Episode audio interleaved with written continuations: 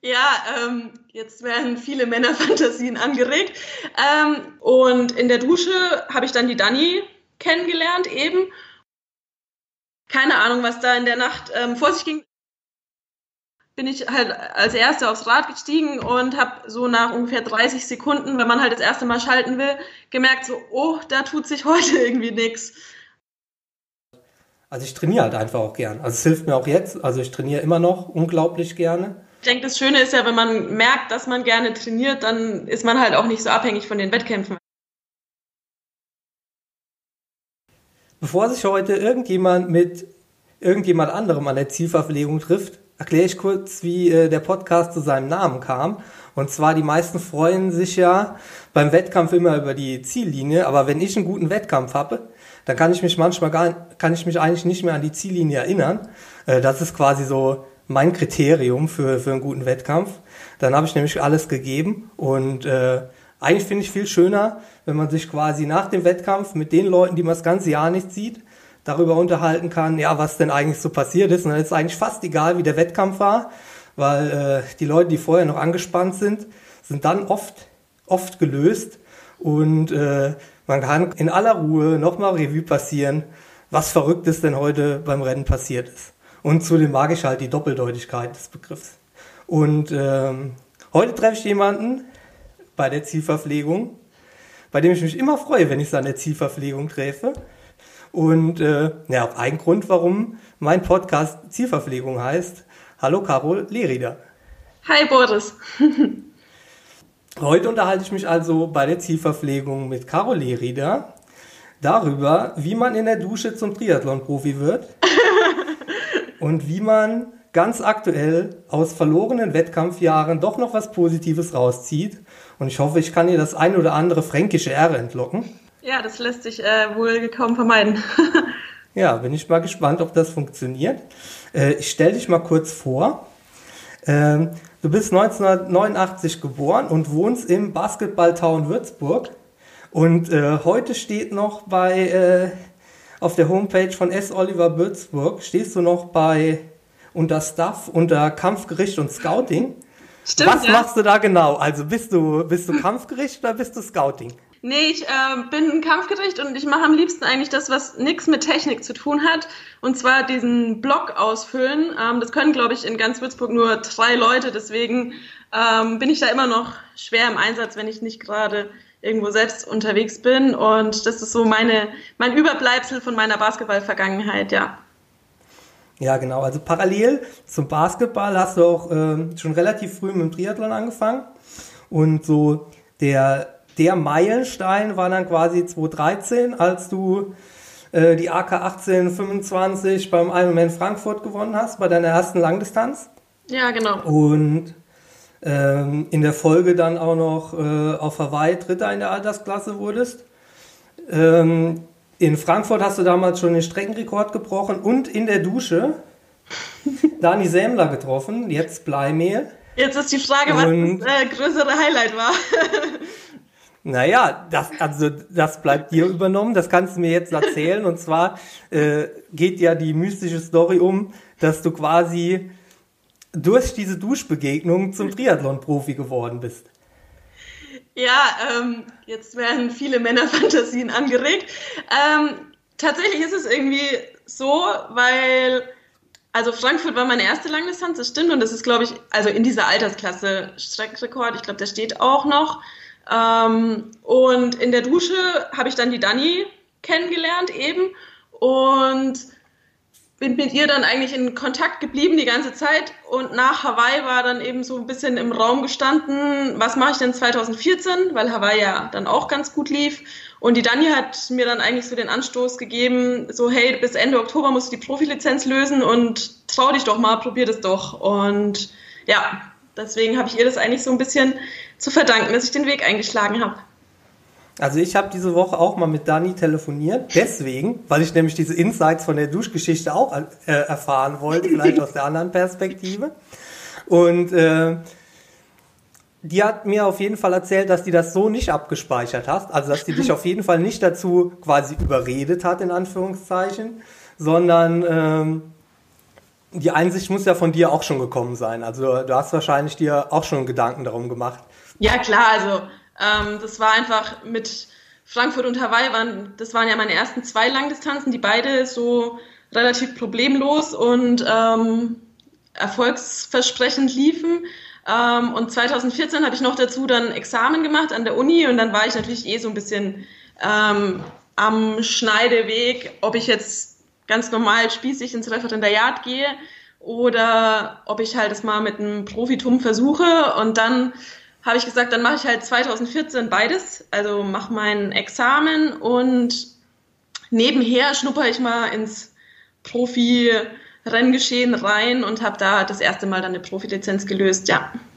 Ja, aus eigener Erfahrung kann ich sagen, dass man ja quasi, während man quasi das Examen schreibt, ist halt ein bisschen stressig, aber äh, ja, davor und danach hat man dann meistens äh, ein bisschen Luft, also weil man sowieso irgendwie sich entweder neu bewerben muss oder, äh, naja, äh, Kraft sammeln muss, um das Examen quasi zu schreiben. Ja. Aber ich habe auch eine Duschgeschichte und zwar, ähm, ich will jetzt nicht um, also ich bin nicht direkt nach dieser Duschgeschichte zum Triathlon-Profi geworden, aber ähm, 2010 bin ich in Wiesbaden Fünfter geworden und danach war ich dann auch mit den, äh, mit den ganzen Profis in der Dusche. Also ich war damals noch kein Profi.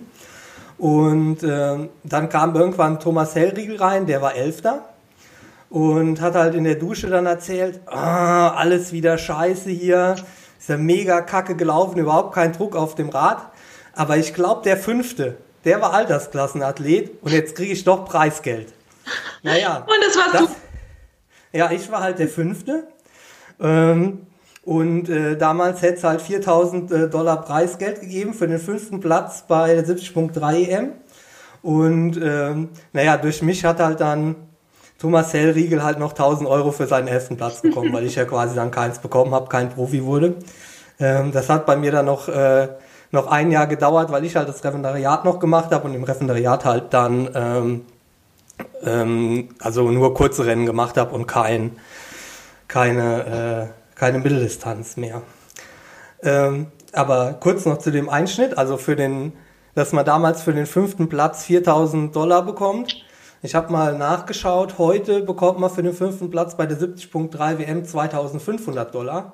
So viel ja, zu dem, wie sich die Preisgelder Wollte ich nämlich haben. auch gerade sagen. Bei mir war das natürlich auch damals so, weil ich zum Beispiel irgendwie, das war damals noch Challenge Kraichgau, da war ich dann auch irgendwie schon mal Top 10 und dann hat man ja als Altersklassenathlet eben auch kein Preisgeld bekommen und früher gab es ja sogar bei Mitteldistanzen dann noch bis Platz 10 Geld und dann hat sich das irgendwie ähm, auch, hätte sich das dann auch gelohnt, aber das hat sich natürlich erübrigt, weil jetzt gibt es ja auch nur noch bis Platz 5. Ja. Ju, und dann ähm, hast du dann die Profilizenz gezogen, hast, hast dann auch ähm, ein paar ganz gute Rennen gemacht, bis du 2016 in Kalmar in Führung lagst und Magenprobleme bekommen hast. Lagst, glaube ich, 10 Minuten in Führung nach dem, nach dem Wechsel. Ja, Plus, genau. Minus. Mindestens. Und hast dann Magenprobleme bekommen. Und das war der Wendepunkt. Du hast den dritten Platz in Kalmar noch ins Ziel gerettet. Ähm, und darauf folgten dann meiner Recherche nach vier DNFs auf, äh, auf der Langdistanz äh, mit mindestens fünf Platten, wobei du einmal nicht gefinisht hast äh, wegen einer Verletzung. Das heißt, du hast in drei Rennen mindestens fünf Platten gehabt. Wenn ich mich an meine, an meine so ganze Karriere erinnere, kann ich mich an einen Platten im Rennen erinnern den ich hatte. Also, da klopfe ich jetzt noch mal kurz hier auf den Tisch. Ja, beide. Hoffentlich bleibt so. bisschen, bisschen Glück da wahrscheinlich auch dabei. Ähm, weil ähm, zumindest mal, wenn ich eine Mitteldistanz gewinnen will, dann nehme ich meistens auch gar kein Pannenzeug mit.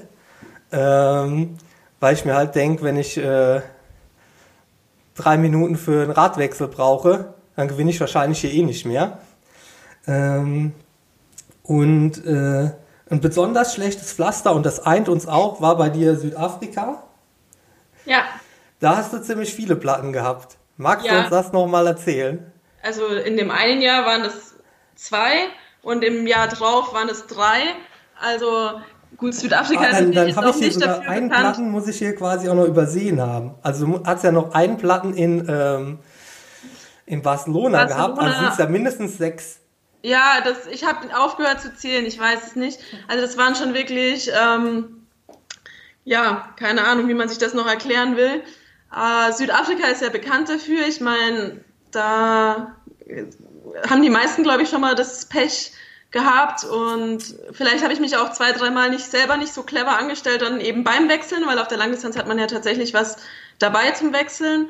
Ähm, ja, in Barcelona damals hatte ich mal nur ein Pannenspray dabei, das hat natürlich überhaupt nicht funktioniert. Die Lektion habe ich auch gelernt. Also ich kann Reifen wechseln und wie es der Zufall so will, wenn ähm, diese Verkettung blöder Umstände mal gebrochen ist, also ich hatte seitdem auch keinen mehr und ich habe auch im Training eigentlich nie einen. Deswegen ähm, war das für mich auch irgendwie nicht so nachvollziehbar, wie das wirklich sein konnte.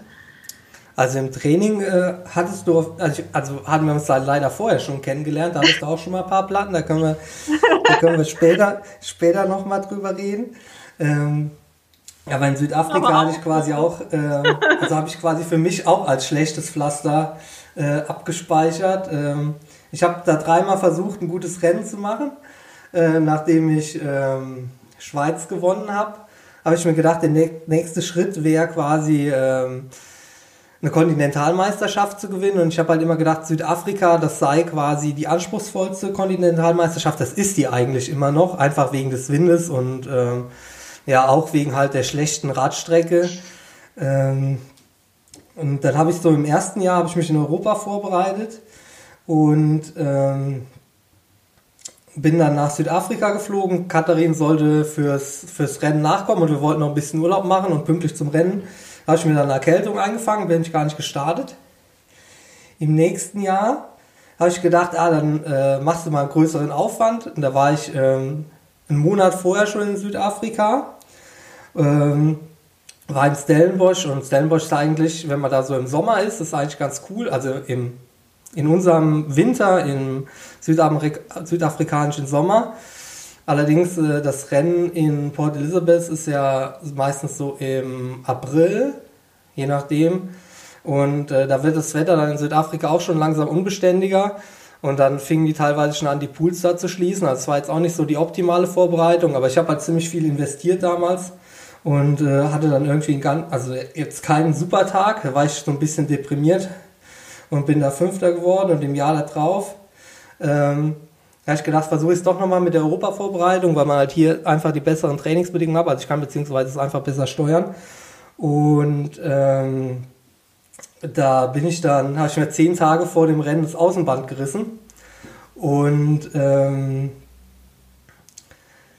ich hatte die Hawaii-Quali mehr oder weniger schon sicher, wenn ich quasi ins Ziel komme. Und deswegen ähm, habe ich gedacht, es gibt quasi keine andere Option, als da quasi jetzt zu starten, ähm, weil ich war halt auch nur mal trainiert und ich sag mal, sonst hätte ich halt zwei oder drei Wochen sowieso Pause machen müssen, vorm wäre eh weg gewesen. Und dann bin ich gestartet und naja, also Radfahren lief noch ganz okay, aber äh, Laufen hat mir dann irgendwann so ein bisschen so der Abdruck gefehlt, so ohne Außenband. Ähm, aber die Hawaii-Quali habe ich dann doch noch geholt und. Ähm, und es war ganz nett an der Zielverpflegung, oder? Genau, an der Zielverpflegung. Deshalb erzähle ich die ganze Geschichte auch nur. Weil das ist auch so eine Zielverpflegung, die ich echt positiv abgespeichert habe. Ähm, weil da habe ich dich nämlich getroffen mit deinen damals zwei Platten. Ja. Aber wir haben uns, muss man sagen, erst ein bisschen später getroffen. Und zwar war ich halt ziemlich angepisst, weil äh, ich war halt eigentlich, ja, ich war halt mega gut vorbereitet.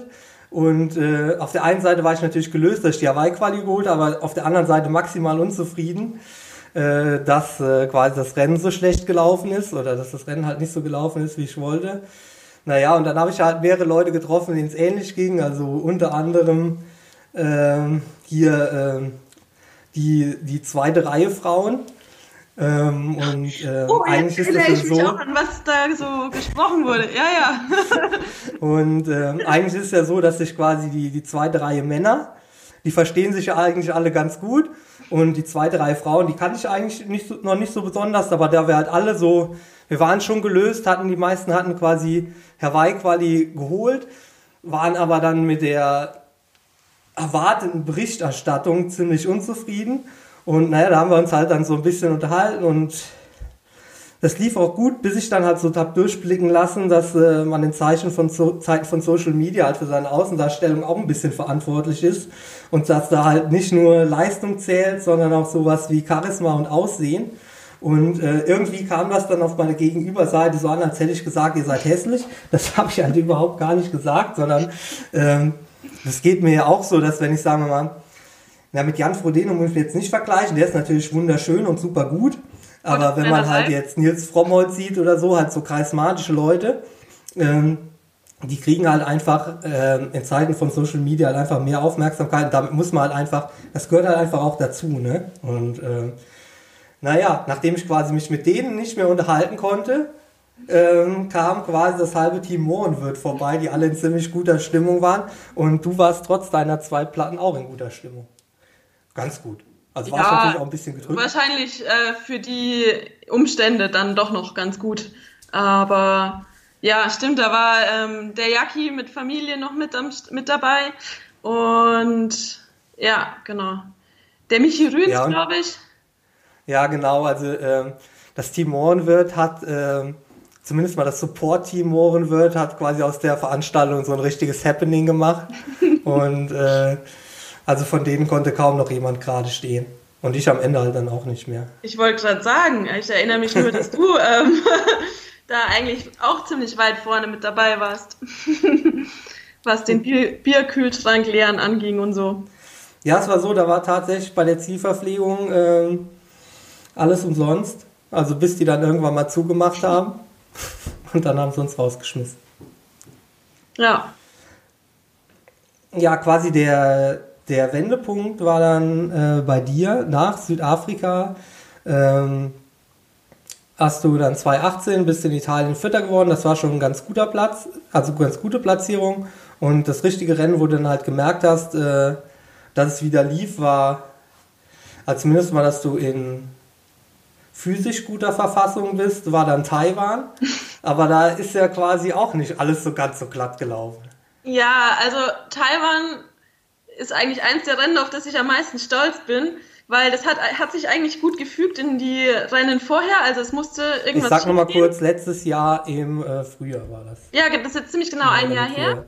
Ähm, und ich bin ganz alleine ans andere Ende der Welt geflogen. Ähm, ich war vorher noch nie in Asien, also das war für mich auch schon ein bisschen eine Herausforderung, aber ähm, ja, das war eigentlich alles gut. Und ähm, wie es der Zufall so will, nach einem ganz ordentlichen Schwimmen bin ich halt als Erste aufs Rad gestiegen und habe so nach ungefähr 30 Sekunden, wenn man halt das erste Mal schalten will, gemerkt so, oh, da tut sich heute irgendwie nichts. Und ähm, habe dann noch versucht, mich zu erinnern, ob man nicht diese Schaltung irgendwie resetten kann. Also es gibt ja so einen Notfallmodus irgendwie, ähm, das hatte ich in äh, weiter Erinnerung, dass man dann zwei Knöpfe gleichzeitig drückt und irgendwie kann man das wieder lösen, keine Ahnung. Das hat nicht funktioniert zwei Drück äh, Knöpfe gleichzeitig drücken ist eigentlich SRAM, ne? Keine Ahnung. Ich, wie gesagt, ne, normalerweise, also ich habe gerne, dass einfach alles funktioniert am Rad.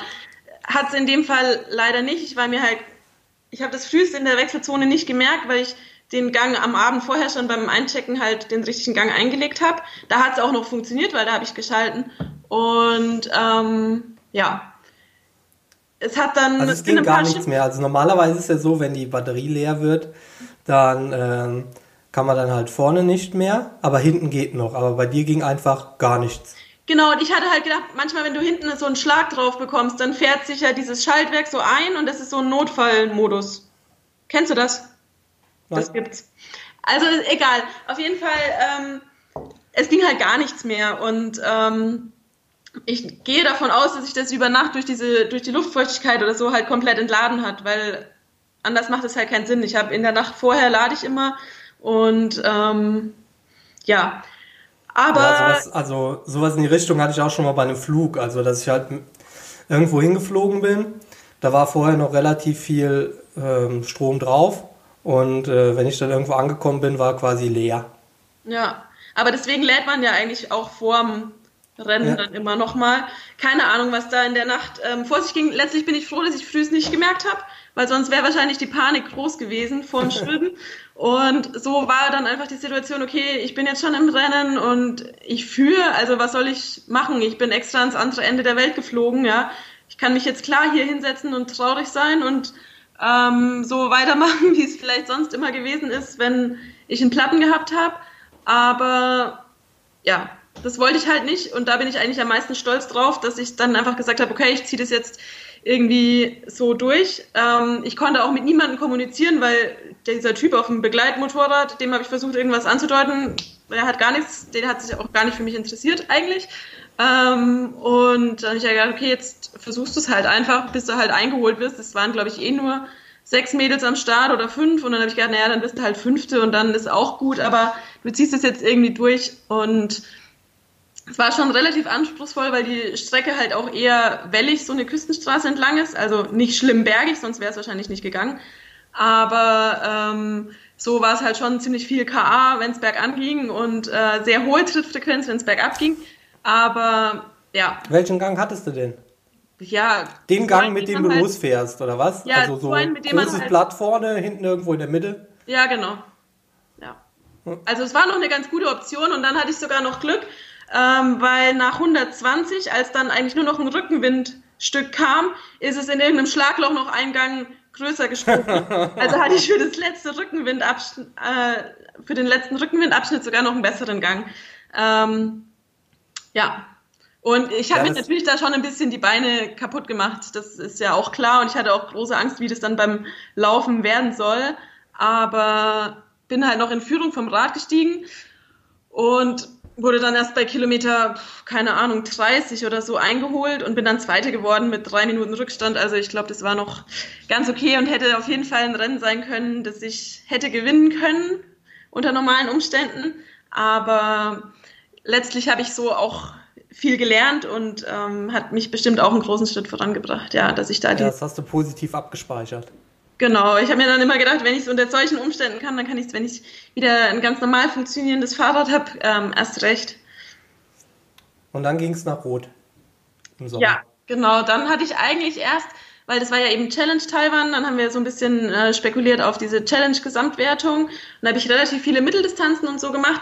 Und dann aber gemerkt, dass das einfach halt, äh, mein Herz brennt da nicht dafür. Und dann haben wir relativ kurzfristig, drei Wochen vor Rot, ähm, da Kontakt aufgenommen und dann habe ich mich da noch angemeldet und habe gesagt, okay, komm, wir machen das jetzt, haben nochmal so einen kurzen Langdistanzblock eingeschoben und wenn euch gerade, schauen wir mal. Wie, kurze, kurze Zwischenfrage, wie schiebt man in drei Wochen einen Langdistanzblock ein? Also bei mir ist es meistens so, also so spätestens zehn Tage vor dem Langdistanz äh, taper ich dann mal. Also dann, dann sind das nicht mehr so viele Trainingstage, oder? Also ja, also es waren dann einfach, ich glaube, ich bin noch dreimal fünf Stunden gefahren und wir haben einmal so einen Tag gemacht, wo ich frühst 30 gelaufen bin und abends nochmal 10, also und insgesamt zwei lange Läufe oder so. Und dass ich einfach vom Kopf her weiß, Länge war bei mir eigentlich ja nie das Problem. Lang und locker, das äh, habe ich viele Jahre viel gemacht und ähm, das war dann eher nochmal so für den Kopf, dass das funktioniert und dann habe ich mich eigentlich gefreut, mal bei einer großen deutschen Langdistanz, ja, in den Ring zu steigen sozusagen.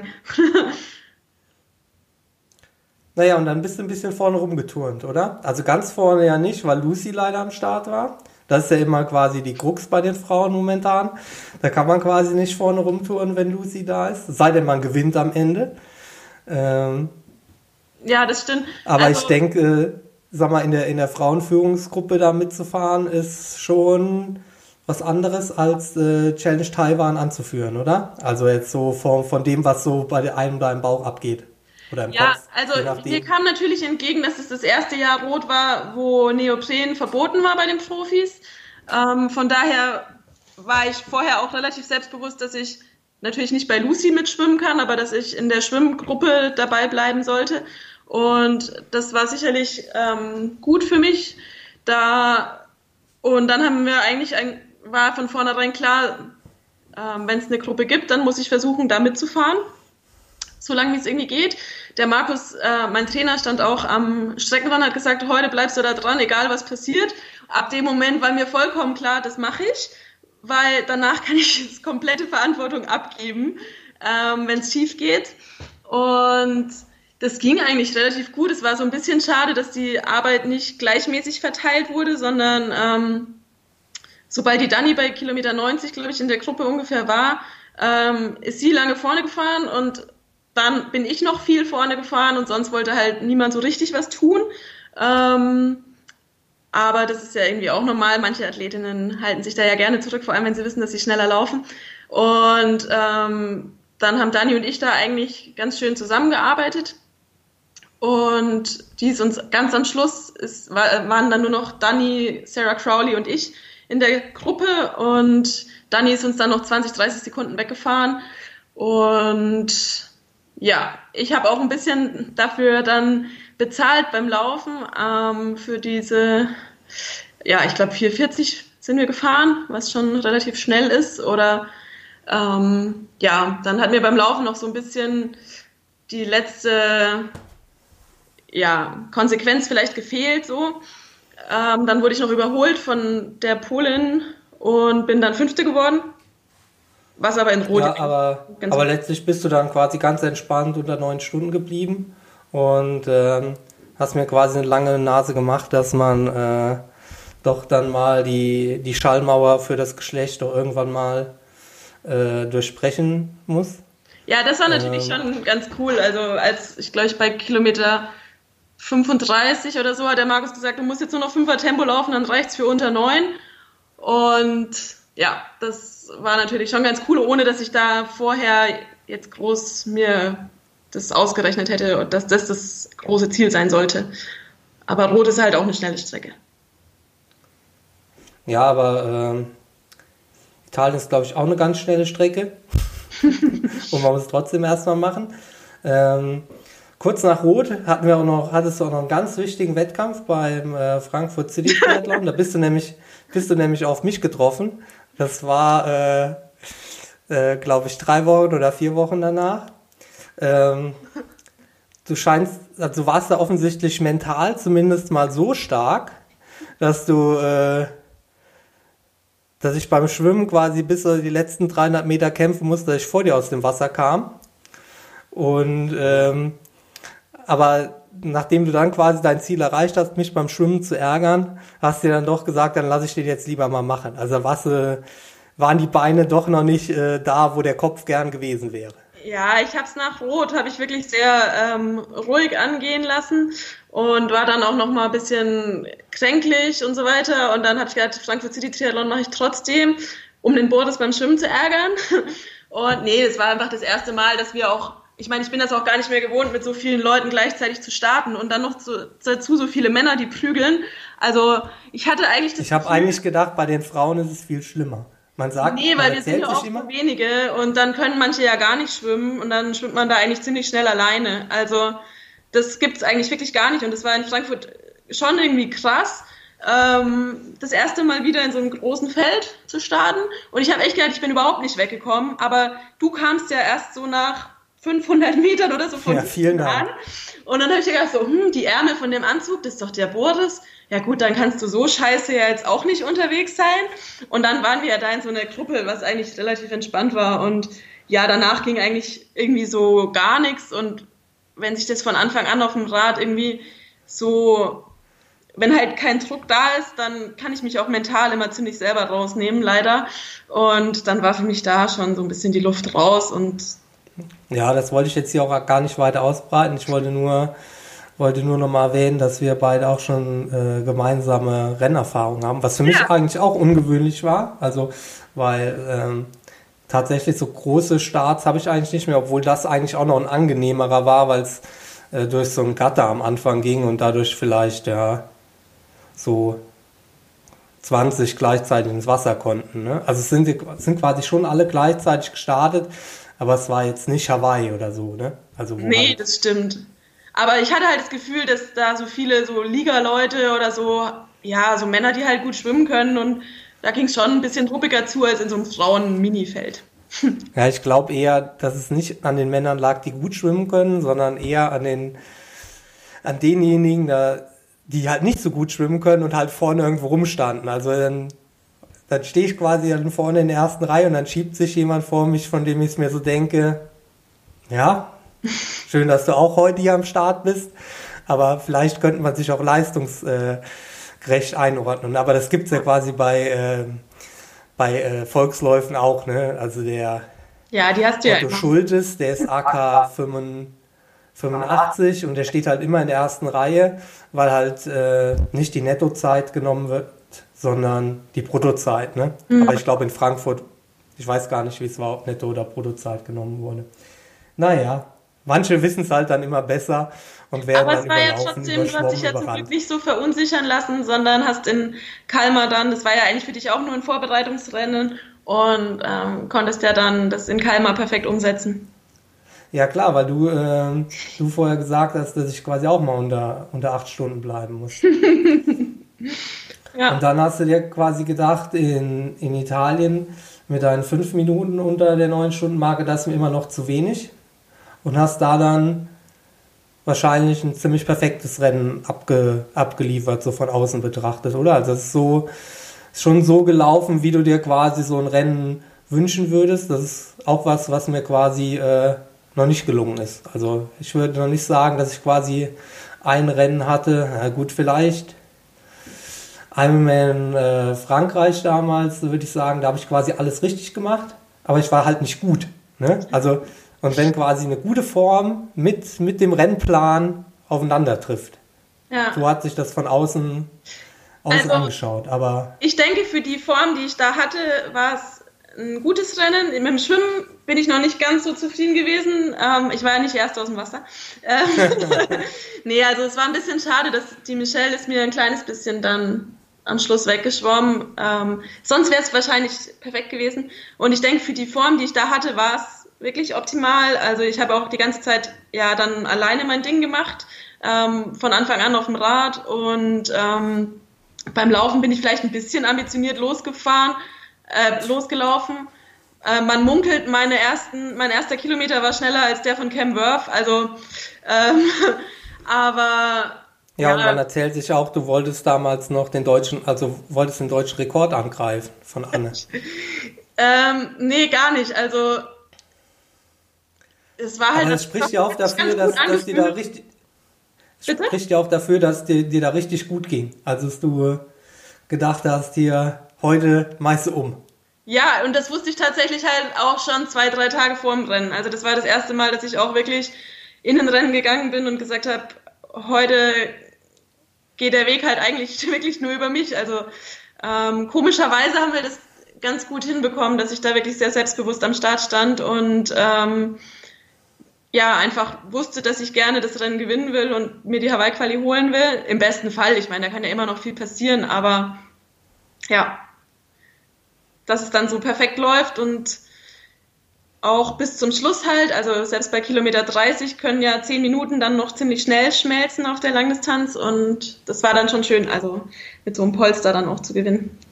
Ja, du bist da 3 Stunden 6 gelaufen, was ich denke für dich eine gute Zeit über den Marathon ist, wenn man halt äh, 10, 10 Minuten bei den anderen auch beim Radfahren rausfährt, dann muss man ja nicht unbedingt mehr so schnell laufen, aber das war ja dann quasi eine runde Geschichte. Ja, das war solide. solide. Also uns erwartet da noch was. Ähm, jetzt hast du halt quasi von Selbstvertrauen gesprochen, dass du quasi nach dem Rennen hattest. Ähm, aber ich möchte doch nochmal zurückgehen auf das äh, verlorene Jahr mit den, mit den ganzen DNFs. Und ähm, so eine ganz klassische Frage, die man da immer stellt, hast du in dieser Zeit, aber ich denke, jetzt ist quasi der Flow ein bisschen besser. Wenn ich dich da gefragt hätte, wo alles, wo du über Schlechte reden musstest, ne, dann, äh, dann hättest du vielleicht anders geantwortet. Jetzt bist du quasi auch in, wieder in diesem, in dem Italy-Flow. Und jetzt kannst du ja mal erzählen, ob du in dieser Zeit, wo du halt quasi so wenig zusammenlief, ob du da auch mal ans Aufhören gedacht hast. Ja, ich denke, die Gedanken, das ist ganz normal. Also da hast du nach so einem Rennen, wo du weißt, dass du in der Vorbereitung wirklich viel investiert hast und ich ähm, habe ja nie mich davor gescheut, auch viel zu trainieren oder es lag bei mir sicherlich nie daran, dass ich nicht den Einsatz gezeigt hätte, sondern es waren halt wirklich dann oft irgendwie blöde Umstände und ähm, sind viele Sachen zusammengekommen und auch in, in der Folge halt vor allem zu viele zusammengekommen. Ähm, dann überlegt man sich halt schon, ob es den ganzen Aufwand halt wert ist. Also ähm, jeder, der eine Langdistanzvorbereitung mal gemacht hat, weiß, dass man da schon auch ähm, vielleicht auf ein paar Dinge verzichtet oder halt wirklich viele Kompromisse eingeht und ähm, das könnte man sich ersparen für solche Erlebnisse wie nach Südafrika zu fliegen und mit drei Platten wieder heim, ja. Ähm, das ist ja unabhängig davon, dass das viel Geld kostet und wenig Geld bringt, ähm, auch einfach mental schwierig, so diese ganze Arbeit, die dahinter äh, steckt, einfach so äh, wie so eine Seifenblase platzen sehen. Aber ich denke, im, also wir haben damals den Fehler gemacht, immer einfach gleich das nächste Rennen zu suchen. Und wo ist die nächste Möglichkeit? Wo kann ich als nächstes am Start stehen? Das mache ich. Und rückwirkend wäre es vielleicht besser gewesen, man hätte öfter einen richtigen Cut gemacht und komplett neu aufgebaut auf dem Rennen, für das man richtig brennt. Und ich glaube, das ist mir unterwegs so ein bisschen ähm, abhanden gekommen, mir die Rennen danach auszusuchen, worauf ich richtig Bock habe.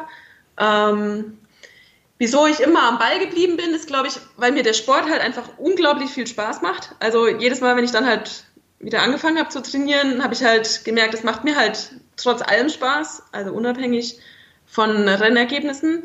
Und auch so dieses in einer motivierten Gruppe eben zu trainieren und immer wieder Leute zu haben, die sagen, hey, du kannst es aber eigentlich. Also es gab tatsächlich zum Glück Leute, die ein bisschen mehr an mich geglaubt haben, als ich das vielleicht manchmal selber noch gemacht habe. Und das hat mir irgendwie dann doch immer wieder so den Anschub gegeben, so, dann versuch's halt nochmal. Und da ist es vielleicht manchmal gut, wenn man Ausdauersportler ist und sich eben nicht von so, auch wenn es mehrere Rückschläge sind, dass man sich hat halt äh, nicht davon abbringen lassen. Ja, aber ich sag mal, es hätte ja quasi jetzt auch nichts gebracht, quasi für ein Rennen 100% zu brennen. Ähm, Klar, vielleicht für deine Motivation, aber es lag ja eigentlich nicht an deiner Motivation meistens, sondern es lag ja an, wie du schon gesagt hast, äußeren Umständen. Und ähm, ich mache ich mach mir auch schon mal Gedanken, gerade wenn es gibt ja immer wieder, zumindest mal wenn man so mit den offiziellen Medien spricht, da darf man glaube ich gar nicht sagen, dass man auch mal ans Aufhören gedacht hat. Es ist irgendwie total verpönt. Ähm, aber ich finde das irgendwie, das ist so ein bisschen, ja, das ist schon ein bisschen platt. Also, wenn ich mir quasi, also ich denke schon oft auch ans Aufhören. Also zum Beispiel, also während des Schwimmens, wenn du zum Beispiel in Frankfurt an mir vorbeischwimmst, dann denke ich auch schon mal, ich lasse das heute. Ne? Also macht ja heute überhaupt keinen Sinn. Ne? Die anderen sind heute, also Schwimmen im Wettkampf ist äh, irgendwie immer noch nicht so hundertprozentig mein Ding. Also manchmal läuft es gut, manchmal schlechter.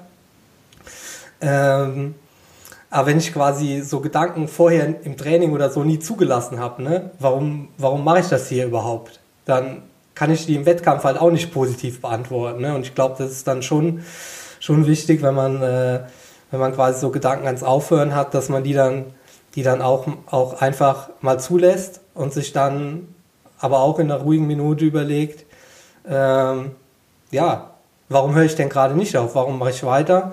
Und äh, bei mir ist das auch ganz klar so, dass ich halt, also ich trainiere halt einfach auch gern. Also es hilft mir auch jetzt. Also ich trainiere immer noch unglaublich gerne. Und ähm, ich verbessere mich halt einfach auch gerne. Also ich sehe einfach ja. gerne, wie ich besser werde. Und äh, das ist halt so das, was mir im Moment so ein bisschen fehlt. Ne? Dass man quasi so pff, schon irgendwie trainiert. Aber man trainiert ja jetzt im Moment jetzt nicht unbedingt, um besser zu werden. Also zumindest mal man treibt es halt nicht so total auf die Spitze. Genau, aber ja. ich denke, das Schöne ist ja, wenn man merkt, dass man gerne trainiert, dann ist man halt auch nicht so abhängig von den Wettkämpfen. Also ich finde schon, dass das in der aktuellen Situation uns schon auch irgendwie hilft. Ähm, und ja, also eher so diese Fernziele wieder ein bisschen zu sehen und den Sport aus Spaß an der Bewegung zu machen. Und bei mir kam halt immer noch dazu, dass die Alternative halt die Schule ist und das war halt auch nie so mega reizvoll. Also habe ich halt immer gedacht, ich mache das lieber, mache noch lieber ein Jahr den Sport weiter. Und im Moment. Ja, das ist also nicht, dass ich Angst vor der Schule hätte. Das äh, ist quasi auch immer noch mein erster Plan, aber ich denke mir halt schon, ähm, also Profi-Triathlet geht halt im Moment, geht halt nur jetzt und äh, Lehrer, das kann ich äh, die nächsten 30 Jahre auch noch sein. Ne? Ähm, aber du hast äh, mir in, als ich dich gefragt habe, ob du einen Podcast mit mir machen möchtest, hast du gesagt, dass dir das Reisen auch fehlt. Ne? Also es ist auch nicht nur der, der Sport, der dir quasi viel gibt, sondern auch quasi das, was drumherum ist. Ja, klar, also ich denke, das ist sowieso, ähm, man kann ja Profitum im Triathlon jetzt auch gar nicht unbedingt nur so als Job sehen, sondern es ist ja schon auch ein Lifestyle, den man halt auch vielleicht nicht aufgeben möchte. Und da gehört das äh, Reisen natürlich auch dazu. Und das geht mir schon. Was war das Reisen? Also ein R haben wir. Reisen, genau. Reisen ähm, und ähm, das ist natürlich schon irgendwie traurig. Also ich habe das Glück, dass ich jetzt schon dieses Jahr in zwei Trainingslager waren und die waren auch beide toll. Schade, dass halt jetzt so die die ersten geplanten Rennen halt ausgefallen sind und zum Beispiel die Möglichkeit mit Fuschel nicht besteht. Ähm, das ist halt wirklich gerade sehr schade. Obwohl er jetzt, obwohl Jacki doch äh, heute Morgen gepostet hat, dass er quasi Ende des Monats äh, wieder aufmacht, oder? Genau, aber die Grenzen sind halt noch zu. Hoffen wir mal, dass das auch schnell geht und dann, dann fahren wir schnell rüber. Ja, also bei mir ist es so, das Reisen ist jetzt nicht so meine erste Motivation, den Sport zu treiben. Es liegt auch irgendwie daran, dass ich, ähm, dass Sprachen jetzt nicht so unbedingt so mein Ding sind. Ähm, und da war ich immer froh, wenn, wenn ich dich dabei hatte und du dann äh, das belegte Brötchen auf Spanisch bestellen konntest, was dann auch noch geschmeckt hat. Oder ein Taxi. Oder ein Taxi, genau. da würde ich, das wäre quasi ähm, der Punkt, äh, wo wir uns wirklich kennengelernt haben. Und zwar ähm, war das äh, 2017 Trainingslager Mallorca. Also ich denke, wir haben uns vorher auch schon mal beim Mohrenwirt gesehen, aber da haben wir tatsächlich dann äh, mehr Zeit miteinander verbracht. Du warst ja eigentlich äh, oder bist immer noch eher ein Kanarenfreund, wenn ich das so, wenn ich, wenn ich mir ah, so deine Trainingslagergestaltung sehe. Und äh, in dem Jahr haben wir, haben wir versucht, dich von Mallorca zu überzeugen, aber das hat irgendwie nicht so ganz geklappt. Ja, das ähm, lag auch daran, dass äh, der Michi Rühns die Unterkunft in der Regenbucht äh, organisiert hatte und es eigentlich jeden Tag geregnet hat. Und ähm, ja, danach hatten wir ja auch viele schöne Jahre wieder auf Mallorca, aber äh, in dem Trainingslager, das war glaube ich auch im Januar, gell? da, genau, in dem Jahr vorher, im Januar war es richtig schön und in dem Jahr war es richtig schlecht. Ja, das war 2017 und wir waren in, äh, wie ist die Bucht? Cala San Vincenz. Cala San Vincenz und ähm, das ist die Bucht, wo die Mallorquiner zum Wellen, Wellenschauen hinfahren. Ne?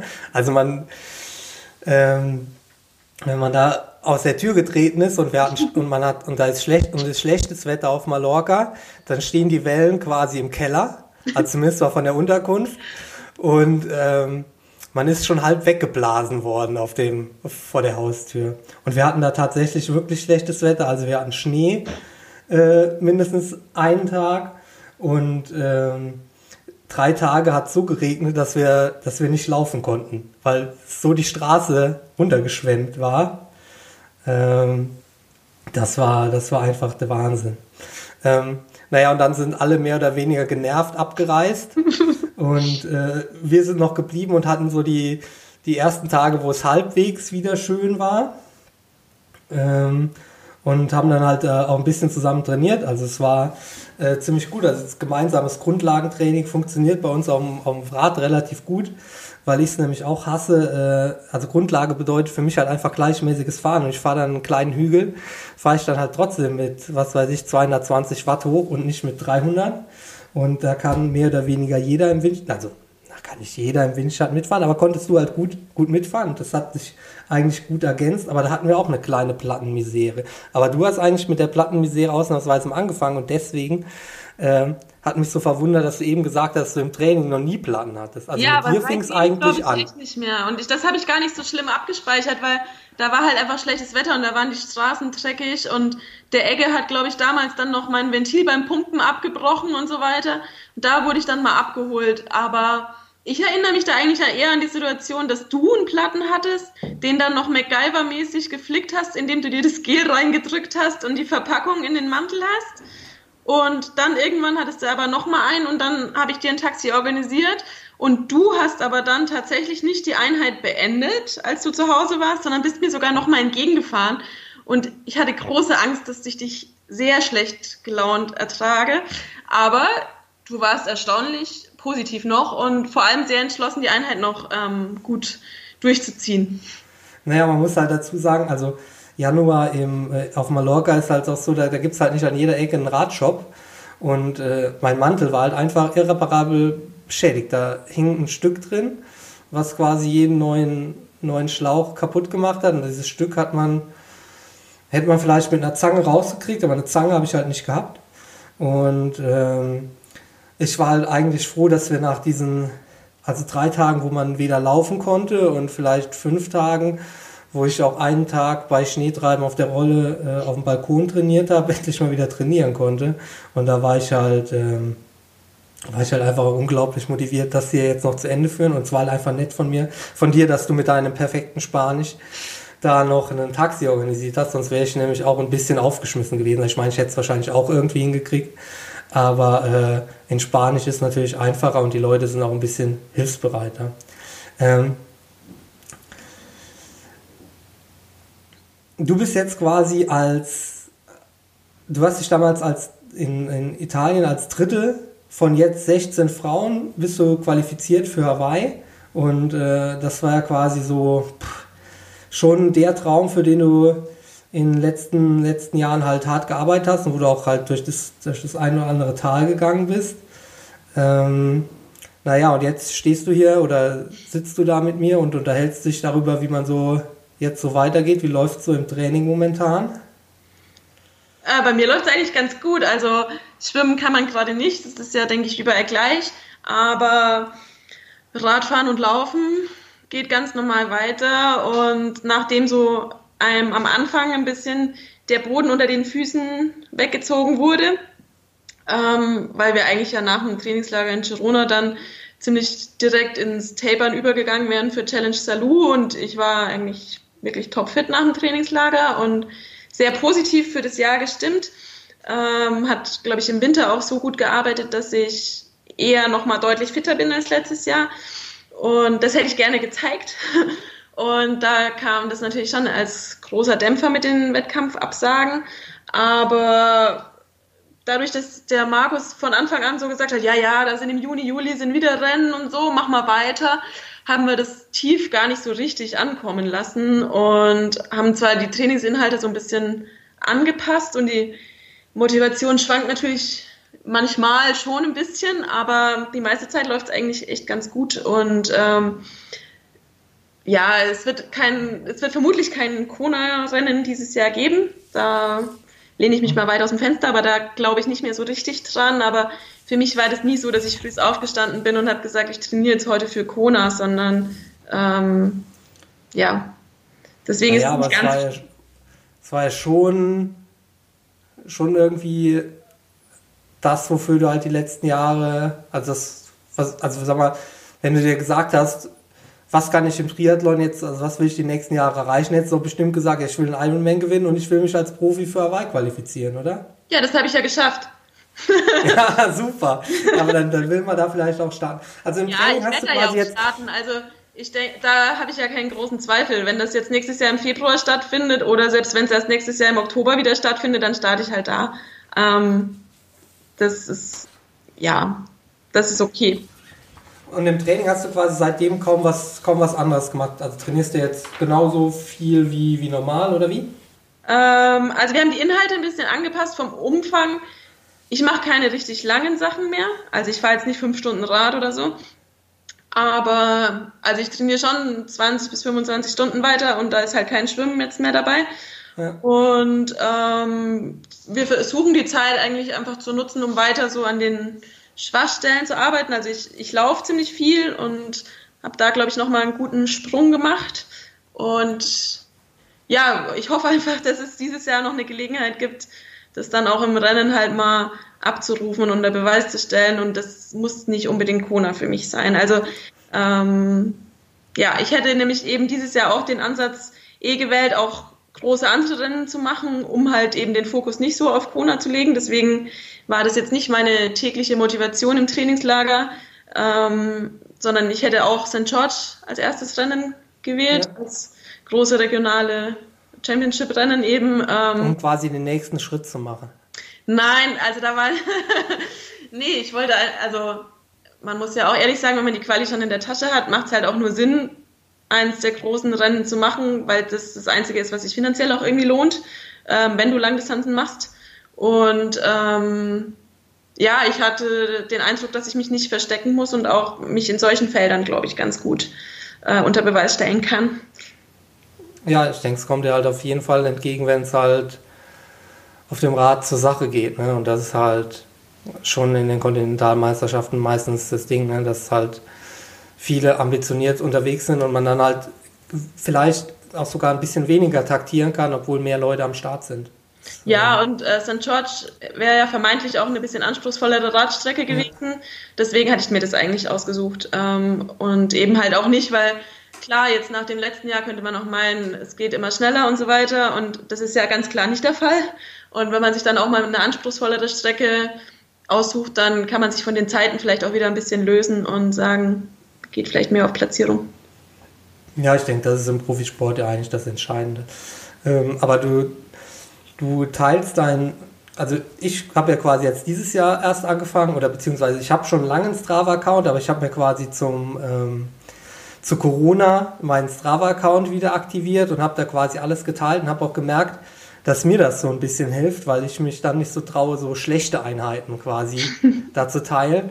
Und ähm, also ich teile schon jede, aber prinzipiell, wenn ich halt Rad fahre, dann weiß ich halt einfach, ja, da gucken jetzt, guckt schon irgendwer drauf, was ich so mache. Und äh, dann, dann gibt mir das vielleicht so ein bisschen mehr Motivation. Du äh, teilst ja quasi, du teilst nur deine Laufeinheiten. Hat das irgendwas mit Garmin zu tun oder wie? Weil der von Garmin gesponsert wird und die das wollen?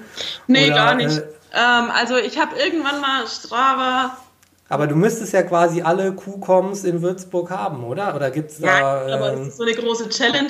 Also beim Natürlich Lauf, ist das eine Challenge. ich weiß nicht. Ja, bei den Mädels glaube ich echt nicht so. Ähm, ich, also mein Garmin-Computer ist einfach gar nicht mit dem Strava connected. Also ich lade gar keine Radeinheiten irgendwo hoch, was auch damit zu tun hat, dass der Markus sich das nicht irgendwo anschaut oder so, sondern das ist alles nur auf meinem Garmin-Computer und es wird nie irgendwo hochgeladen. Ähm, die Garmin-Uhr ist eben damit verbunden und ähm, ja, so ein bisschen hat, motiviert mich das natürlich dann auch. Also ähm, da. Ja, also ab heute motiviert sich das, weil ich nämlich schaue oder viele andere nämlich schauen, wie macht die Caro Fortschritte beim Lauf. Und wie schaut's aus? Ja, gut schaut's aus. Sonnige Läufe manchmal Manchmal geht es ja auch nicht so gut beim Laufen und du benutzt immer schön Emojis. Finde ich auch gut. Naja, finde ich so mittel. Ähm, ja. Ähm, naja, du hast ja den, den Markus schon mal, schon mal angesprochen. Ähm, das ist jetzt dein, äh, dein Coach seit November. Markus kenne ich ja auch relativ gut. Der vorige Coach, das war Peter Sauerland, mit dem hast du noch ähm, ein gutes Jahr zusammengearbeitet und davor warst du beim Fares. Fares kenne ich jetzt nicht so gut, aber ähm, was ist denn so die erste Assoziation, die dir bei den drei Leuten da so einfällt? Ja, ich glaube, das, was das alles ganz gut umschreibt, ist das Thema Kommunikation und vielleicht sind Frauen da anspruchsvoller als männliche Athleten, das weiß ich nicht, aber ähm, ich glaube, wieso es früher nicht so gut funktioniert hat, im Vergleich zu jetzt ist einfach Kommunikation und es verbindet, glaube ich, sowohl Fares als auch Peter, dass wir da nie diese Basis hatten, wie ich sie halt jetzt mit Markus habe. Und ähm, ja, ich glaube, Fares und Peter waren sich ähnlicher, als man denkt, sowohl vom Training als auch so vom Umgang. Und ähm, ja, jetzt sind also Fares und Peter sind beides total herzliche Menschen. Um, trotz allem war halt vielleicht nicht das gleiche Vertrauen oder so diese freundschaftliche Basis, die ich jetzt mit Markus habe, die gibt uns, glaube ich, ähm, da noch mal ein bisschen mehr, ja, oder der, die macht es uns einfacher. Ja, dann erklär mir doch mal, wie quasi so dein, dein, dein Training mit, mit Markus aussieht oder wie, wie, diese, wie diese Kommunikation da funktioniert. Also du hast es irgendwo mal als Prozess beschrieben. Also ist das tatsächlich so, wir treffen uns hier in unserem Stuhlkreis und dann äh, diskutieren wir, also jetzt natürlich äh, ein bisschen ironisch gesprochen, aber ne? wie kann also ich mir das vorstellen? Also ich habe schon viel Mitspracherecht, würde ich sagen. Ähm, es ist jetzt nicht so, dass ich jede Einheit tot diskutiere oder so und es ist vor allem auch weniger geworden, vor allem jetzt im Moment, wo ich sage, es ist mir eigentlich total latte, sag mir einfach, was ich machen soll und ich mach's, weil ähm, aber wenn es hart auf hart kommt, ich äh, diskutiere schon mal über Tempovorgaben, wenn die mir zu langsam erscheinen oder ähm, im Zweifel fahre ich einfach fünf Watt mehr, weil ich denke, das ist ja zu locker und so. Ähm, ja, aber das schaut er ja sowieso nicht, oder? Schaut er sowieso nicht drauf, was du am Rad machst. Nee, also er schaut nicht, also er gibt mir Vorgaben und ich mache dann was und dann ändere ich die Vorgaben ab in das, was ich gemacht habe. Also das ist so eine ähm, Excel-Tabelle, die man, die beide Seiten bearbeiten können. Und ähm, meistens läuft so ab, dass ich halt den Plan bekomme, mal so drüber schaue, ob das so passt und dann sage ich meistens, oh, ich könnte ja da mal noch einen Lauf mehr machen oder so. Und äh, dann lässt sich da meistens drüber verhandeln. Um, und ja, also ich glaube, dass ich halt einfach, ich mache den Sport ja jetzt seitdem ich 18 bin, also zwölf Jahre, 13, oh Gott, 13 Jahre. Und ähm, ich weiß halt schon auch ganz gut, was für mich im Training funktioniert hat. Und Markus weiß dadurch, dass er von Fares und Peter das alles so miterlebt hat, auch was für mich funktioniert und was vielleicht für mich nicht so gut funktioniert. Und von daher finden wir da meistens dann einen ganz guten Kompromiss man muss dazu sagen, um das nochmal zu erklären, also Markus war quasi, hat quasi mit Miyaki das Team Mornworld gegründet zusammen und ähm, ihr habt dann jahrelang zusammen trainiert, hattet auch quasi oder habt ein freundschaftliches Verhältnis, seid gut befreundet und äh, das ist halt einfach schon eine andere Basis, als man mit den, mit den Trainern vorher gehabt hat. Ähm, ja, genau. Also Markus, Markus war ja damals auch der, der mich ins Team gebracht hat und so weiter. Deswegen ihm habe ich mit Sicherheit auch viel zu verdanken, dass ich das immer noch mache und auf dem Niveau auch irgendwie machen kann und ähm, war irgendwie von Anfang an, wenn es irgendwelche Fragen, Probleme, was weiß ich gab, war es immer einer der Vertrauten, mit denen ich halt gesprochen habe. Also auch was Rennauswahl angeht und so weiter, habe ich immer schon viel auf seine Meinung gegeben und mich da vielleicht auch ein bisschen leiten lassen. Ich meine, ähm, Markus war damals auch beim Peter, als ich dann auch zu ihm gewechselt habe.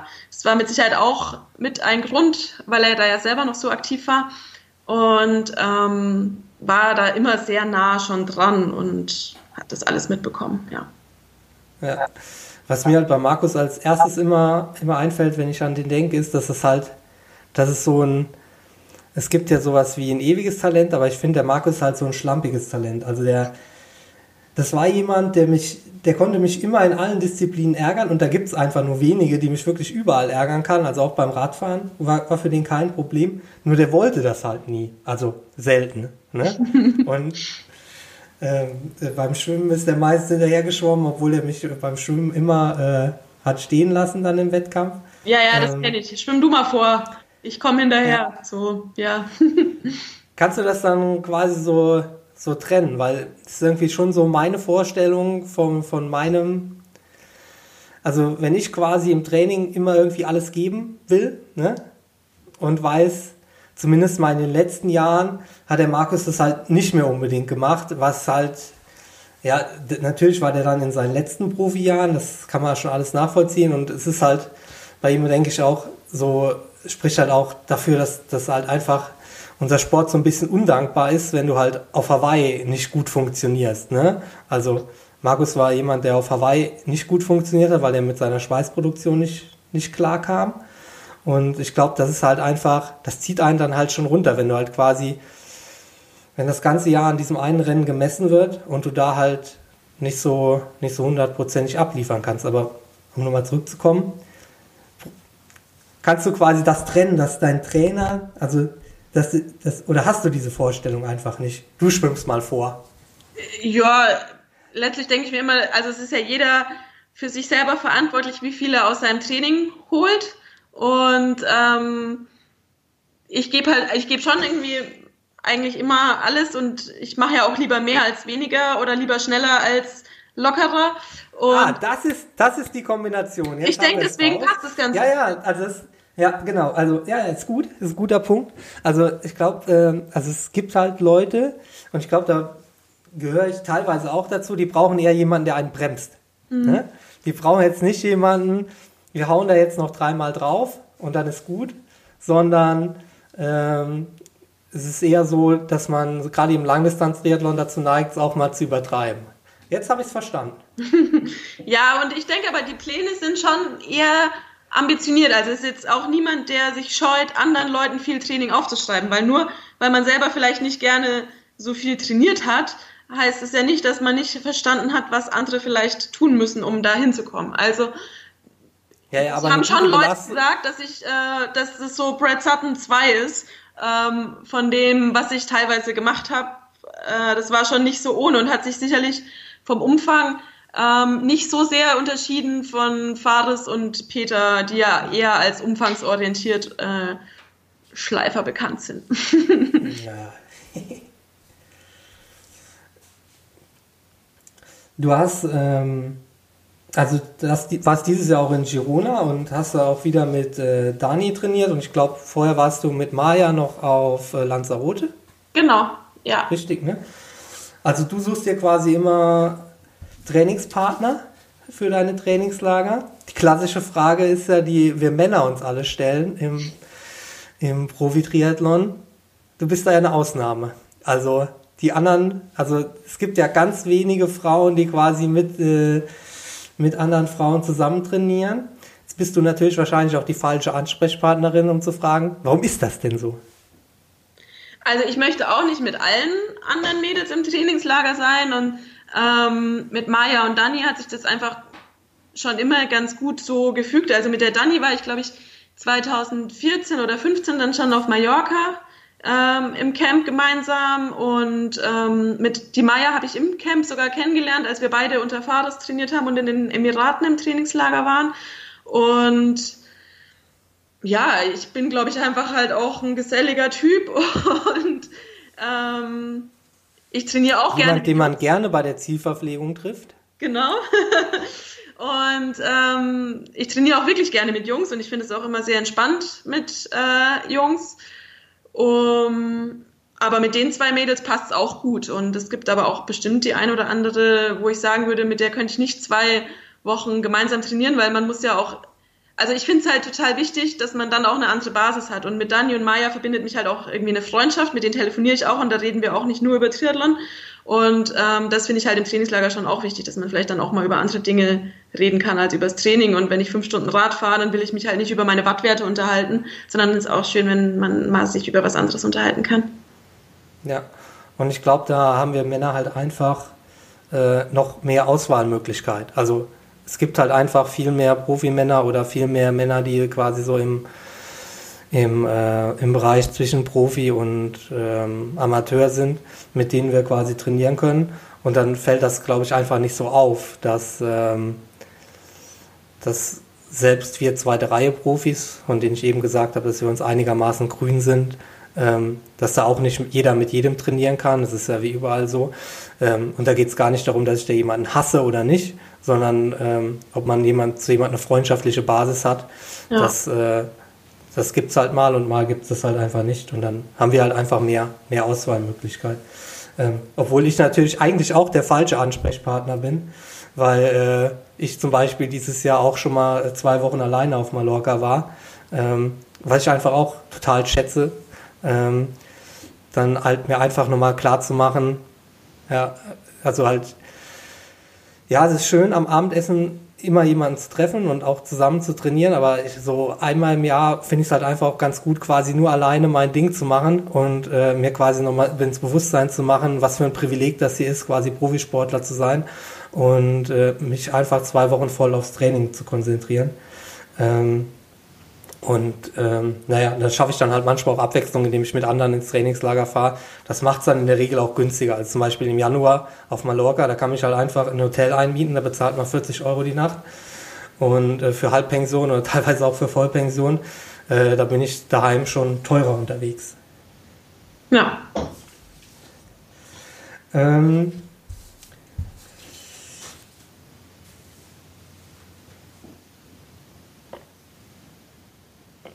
Frauenradsport ist ja so im Moment so ein bisschen am, am Boom und im Triathlon merke ich das noch nicht so richtig. Ne? Ist irgendwie noch nicht so richtig angekommen. Also wenn ich mir so durch die Gegend fahre, zum Beispiel auf Mallorca, treffe ich unglaublich viele Frauen, also die auch so Radfahren. Ich glaube, das hängt auch so ein bisschen mit Canyon, Canyons Rem zusammen, weil das hat irgendwie, irgendwie ist äh, Frauenradsport auf einmal cool. Und es war jahrelang eher so, wenn man Radsport macht, dann zieht man so alte lapprige Socken an und so ein Team Telekom Trikot und das passt den passt, ist ja passt den meisten Männern noch nicht mal, geschweige denn, dass das an einen Frauenkörper passt und mittlerweile gibt es auch gescheite Klamotten für Frauen zum Radfahren. Ähm, wie ist da deine, deine Einschätzung so beim Triathlon? Kriegen wir da auch was von mit? Gibt es da jetzt auch, ein, auch so einen kleinen Frauenboom oder ist das eher so ein, so ein Radsportding? Mir ist es tatsächlich im Radsport auch gar nicht so aufgefallen. Ähm, ich denke insgesamt. Ja gut, vielleicht liegt das einfach nur an den Social Media Kanälen. Ja, genau. Folge, vielleicht liegt es eher daran, dass äh, du da den richtigen Mädels folgst. Nee, aber einfach wirklich auf Mal, ich fand auf Mallorca und auf, auf äh, Lanzarote, da ist schon, also gefühlt, aber vielleicht habe ich auch einfach nur den Männerblick. Jeder, jeder dritte, jede dritte, die mir entgegenkommt, ist da weiblich. Okay. Also wirklich. Und das, denke ich, war halt vor fünf Jahren noch anders. Also ein bisschen ist es, denke ich, schon so. Und wenn man sich allein ähm, die Leistungsentwicklung so in der Breite auch bei den Profi-Damen anschaut, wird es ja besser. Also ähm, ich denke, da wird die Leistungsdichte auch ein bisschen höher. Ist natürlich nicht vergleichbar mit den Männern, aber es entwickelt sich in die richtige Richtung. Und ja. ja ich denke, es geht nicht nur um Leistungsdichte. Also in den USA ist ja, glaube ich, auch so, dass äh, beim Triathlon, ähm, bei den Ironman-Events, die sind ja fast bei 50-50 teilweise, Männer, Männlein, Weiblein. Und das ist in Europa noch ein bisschen Zurück, ist auf ne? jeden Fall anders. Ne? Und ich glaube, dass unser Niveau, also das Niveau im Triathlon halt einfach grundsätzlich schon höher war. Ne? Das ist halt da sowieso einfach, was weiß ich, 20, 80, 30, 70 so um den, um den Dreh war. Aber was würdest du denn quasi, also wie könnte man Frauen im Triathlon, was könnte man für die Frauen im Triathlon noch tun, dass es denen besser ging? Also auch gerne den Profifrauen. Also was würdest du quasi am Triathlon ändern, was, äh, was den vielleicht ein Stückchen für dich besser machen könnte? Also ich denke, das Allerwichtigste wäre, dass ähm, wir auch ein faires Rennen ermöglicht bekommen. Und das ist auch nicht in allen Rennen möglich.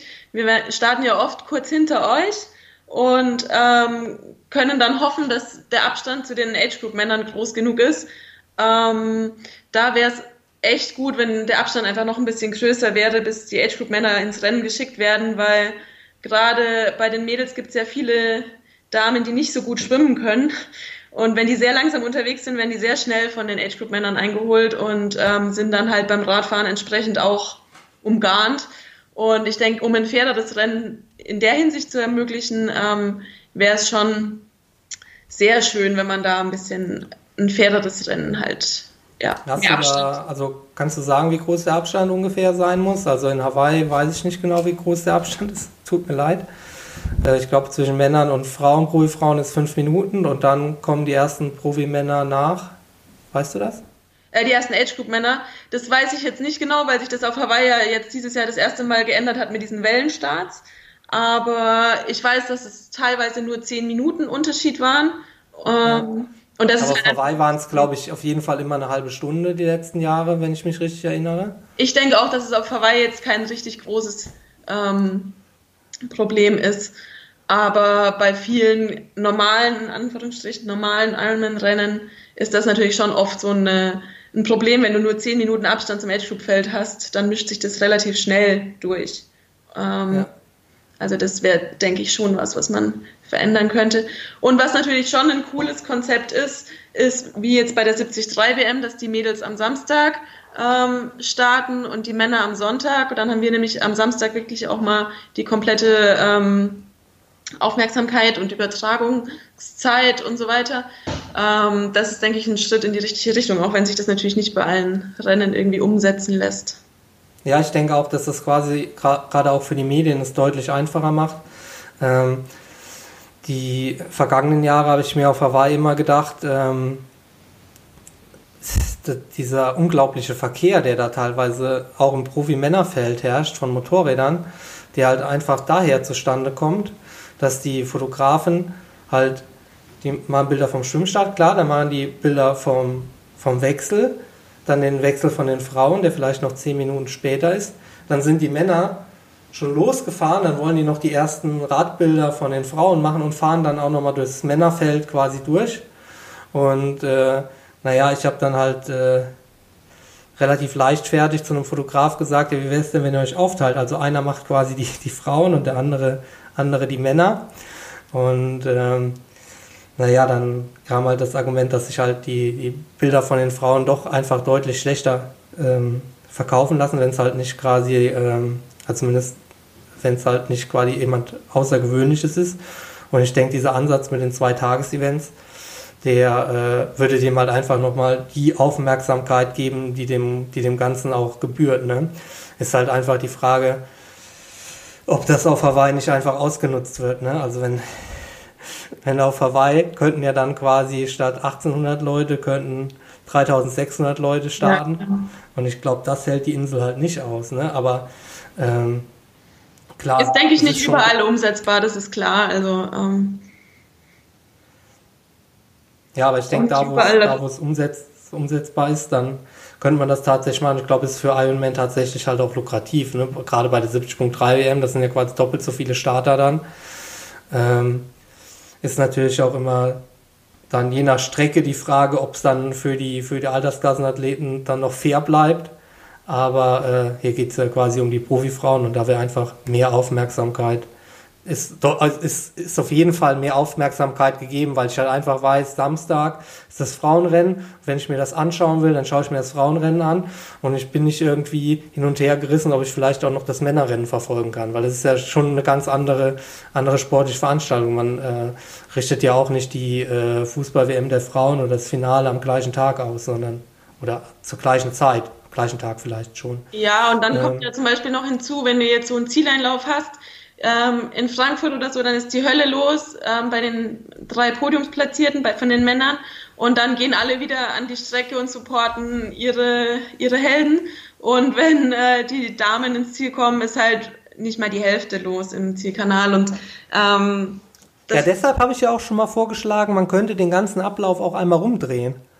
Also dass quasi erst die Amateure starten, die Altersklassenathleten starten, dann starten die Frauen und sozusagen als Besenwagen starten die Profi-Männer. So einfach mal als Idee. Und äh, das ist quasi dann, natürlich ist dann halt für den zehnten Profimann ist dann ziemlich bitter, weil dann ist vielleicht keiner mehr da. Aber äh, dann hat man quasi die Männer mal als Nachprogramm. Ja. Ja, müsste man sich mal. Ja, ich weiß noch nicht, ob du wirklich durch das Feld dann ich, wenn du beim Laufen überlegst, wenn da alle schon durch sind, wie viel an den Verpflegungsstellen da schon rumfliegt, wie viele Becher und so weiter, du da noch durchpflügen willst, weiß ich auch nicht.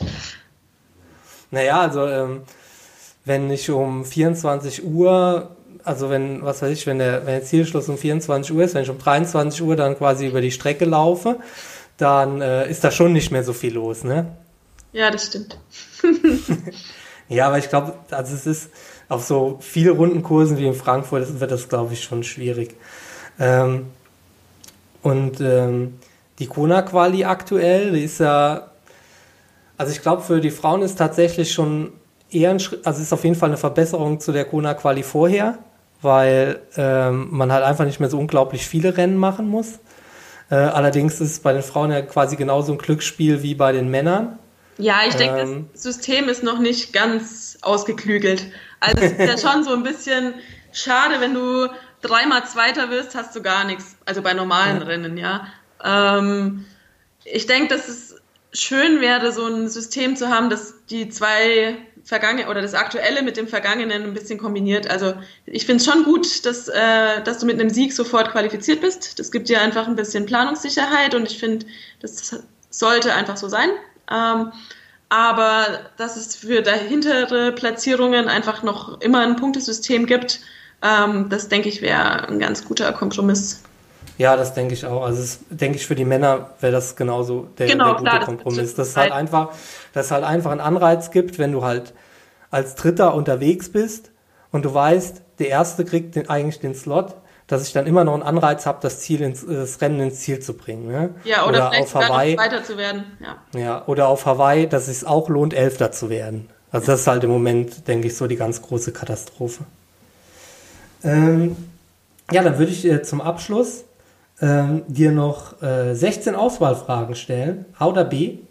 Mhm. Und du hast äh, drei Joker. Okay, drei. Gut. Drei, ja. ähm, nee, zwei.